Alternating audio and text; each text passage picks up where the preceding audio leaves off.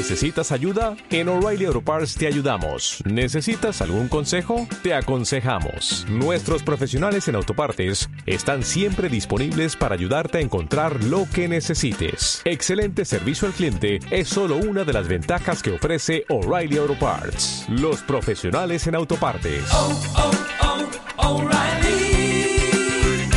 Auto Parts.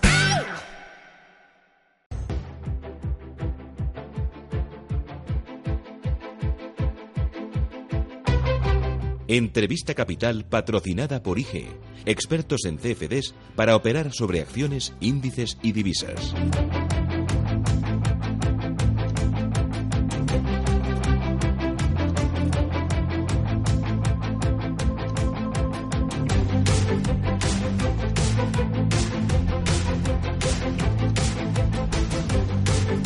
Radio Intereconomía, Capital Intereconomía, arranca nuestro tiempo de tertulia hoy con Juan José Rubio. Juanjo, ¿qué tal? Muy buenos días. Buenos días. ¿Qué tal?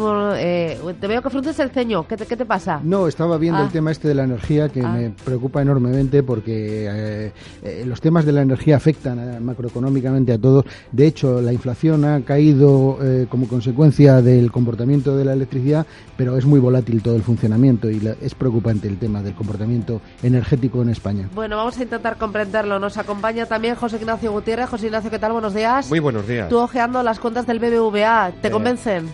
Me convencen, ¿eh? Y además hay que analizar siempre la competencia. Uno que profesionalmente pertenece a Bankia, pues hay que siempre estar muy pendiente de la competencia porque el sector financiero es eh, posiblemente un- el sector más competitivo ¿eh? que existe en España y además pues una entidad como el BBVA de nivel internacional hay que saber en todo momento su posición. Bueno, nos acompaña hoy también Iván Espinosa Los Menteros. Iván, ¿qué tal? Buenos días. Muy buenos días, doña Susana. Bueno, Moncloa triunfa. Esto se ha acabado. ¿Qué te parecieron los mensajes ayer que le pillaron a Comín que procedían de Puigdemont?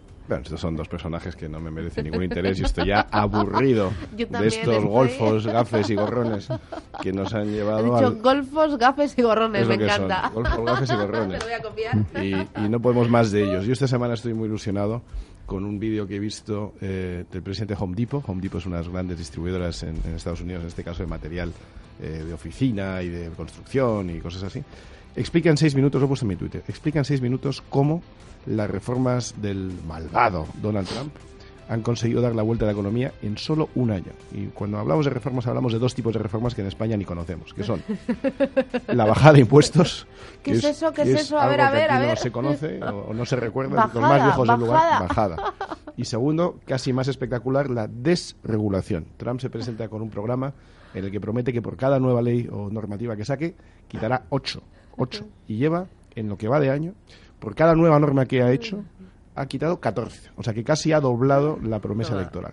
Entonces, un presidente que en solo un año consigue desregular, simplificar sectores Y bajar industriales los impuestos. y bajar los impuestos y que solo un año tenemos esas noticias que cada día son nuevas de que si Disney, que si JP Morgan, que si Amazon, que si Google, todos creando puestos de trabajo, subiendo el sueldo de sus empleados, dando bonus, eh, creando nuevas sedes, eh, repatriando cientos de miles de millones de dólares al país en solo un año.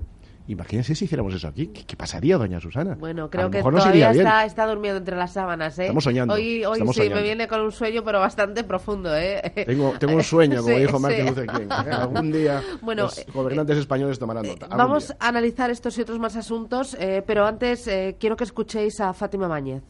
Las moderadas subidas de pensiones, y lo digo con honestidad, las moderadas subidas de pensiones de los últimos años han hecho posible que los pensionistas hayan mantenido durante este tiempo el poder adquisitivo. Y los datos son tozudos y están ahí.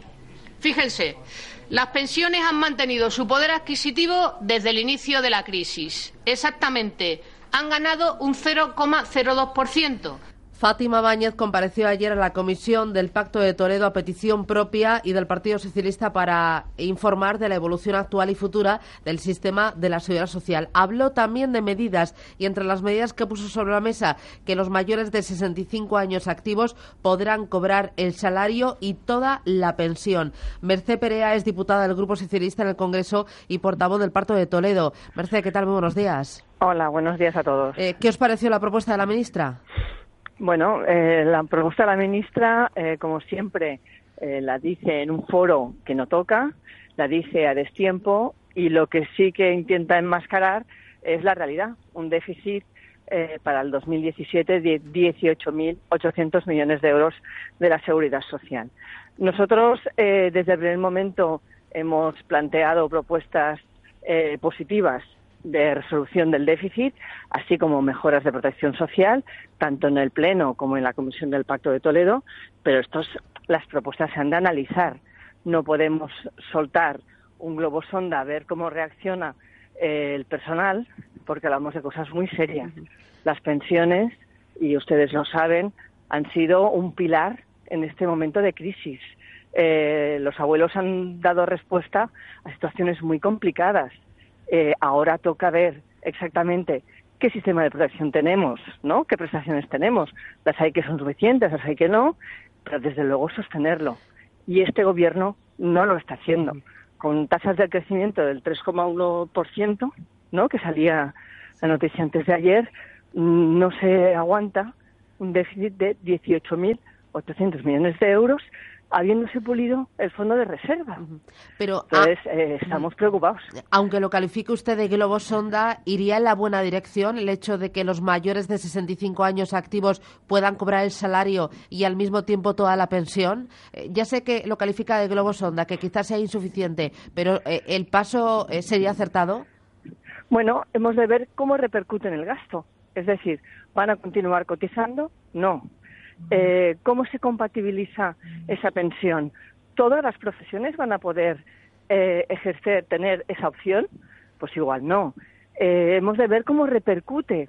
Lo que está claro es que hasta el momento el Gobierno no ha facilitado datos que permitan a ciencia cierta saber una medida de esta, cómo podría repercutir en el gasto y, evidentemente, pues, oiga, si hablamos de artistas, si hablamos de la creatividad, evidentemente esto eh, tiene que fomentarse.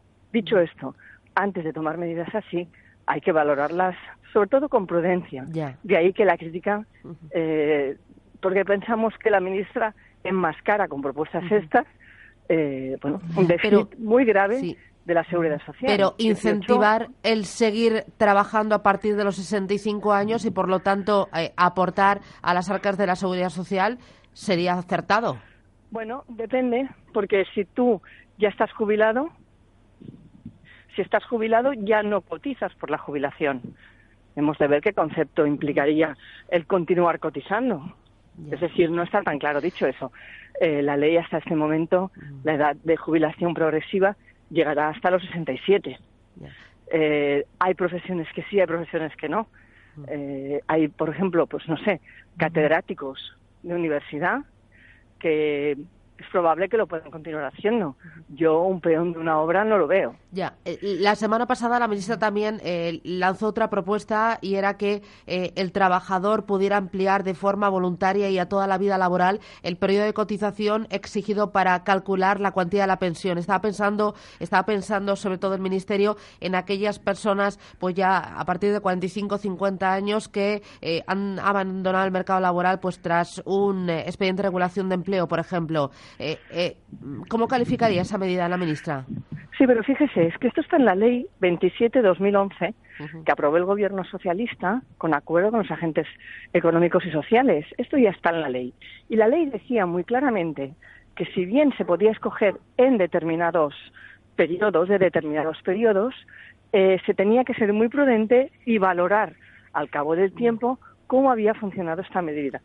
A fecha de hoy no tenemos ninguna valoración al respecto. Dicho esto, lo que la ministra pretende es enmascarar que quitó el subsidio de desempleo a mayores de 52 años y le quitó la cotización, de manera que da se encuentra que las pensiones de estas personas que se quedaron en paro con más de 52 años, pues van a ser mm. eh, de beneficencia, mm. que es hacia donde vamos con las políticas regresivas en el del Partido Popular en el en el sistema de protección social y eh, pensiones. Eh, ¿A ustedes en el Partido Socialista les parece que la solución iría más por eh, crear impuestos a la banca o a las transacciones financieras para cubrir el agujero de las pensiones? Vamos a ver, nosotros estamos en el planteamiento de que el gasto social, en este momento, el gasto en pensiones, aún está de tres a cuatro puntos por debajo respecto a países de nuestro entorno como Francia. Eso para empezar. Así que habría que subirlo. Sabemos, se podría redistribuir el presupuesto de otra manera. Eso para empezar. Racionalizar los gastos también. Pero además hay una cuestión que yo creo que hemos de tener muy, muy en cuenta. Sabemos que eh, va a haber un gasto de aquí al 2055 determinado. Hay un incremento por la esperanza de vida, que hay que tener en cuenta, por supuesto, y la generación del baby boom. Bueno, eso, eso en el 2055 se acaba. Lo que tenemos que hacer es ver qué nos implica esto, qué esfuerzo queremos hacer Y- y- y sobre todo si queremos pensiones suficientes o no. Y entre Y las soluciones, ustedes proponen eh, impuesto a las transacciones financieras, impuesto a la banca. mayores, mayores ingresos al sistema, que evidentemente eh, tendrán que venir acompañadas de los presupuestos generales del Estado y que paguen aquello que realmente corresponde al presupuesto general del Estado. O sea, redistribuir el gasto de los presupuestos. Y mirar vía, vía presupuestos, claro. Hay en este momento gastos que eh, son impropios del sistema. Pero y tras esto a- tiene que pagar el presupuesto. Dicho esto, ¿Impuestos a la banca sí o no? eh, bueno, tenemos que perfilarlo, claro, el impuesto de- sobre transacciones, que ya lo hemos dicho, dos impuestos que han de ser eh, muy eh, temporales y en función de ese déficit que pretendemos sanear. O sea, el objetivo es sanear y equilibrar el sistema. Ese es el objetivo. Bien. Los dos impuestos, sí, pero que quede claro que lo que estamos planteando es que hay un margen de maniobra que tenemos todavía y que lo que hemos de hacer es redistribuir mejor ese margen de Bueno, maniobra. pues es eh, su propuesta. Merced Perea, diputada del Grupo Socialista en el Congreso y portavoz del Parto de Toledo. Gracias por eh, su opinión y que tenga buen día. Un abrazo, gracias. Gracias, Adiós. igualmente. Dios, buenos días. IG ha patrocinado este espacio. Descubra nuestros CFDs sobre 10.000 mercados en www.ig.com.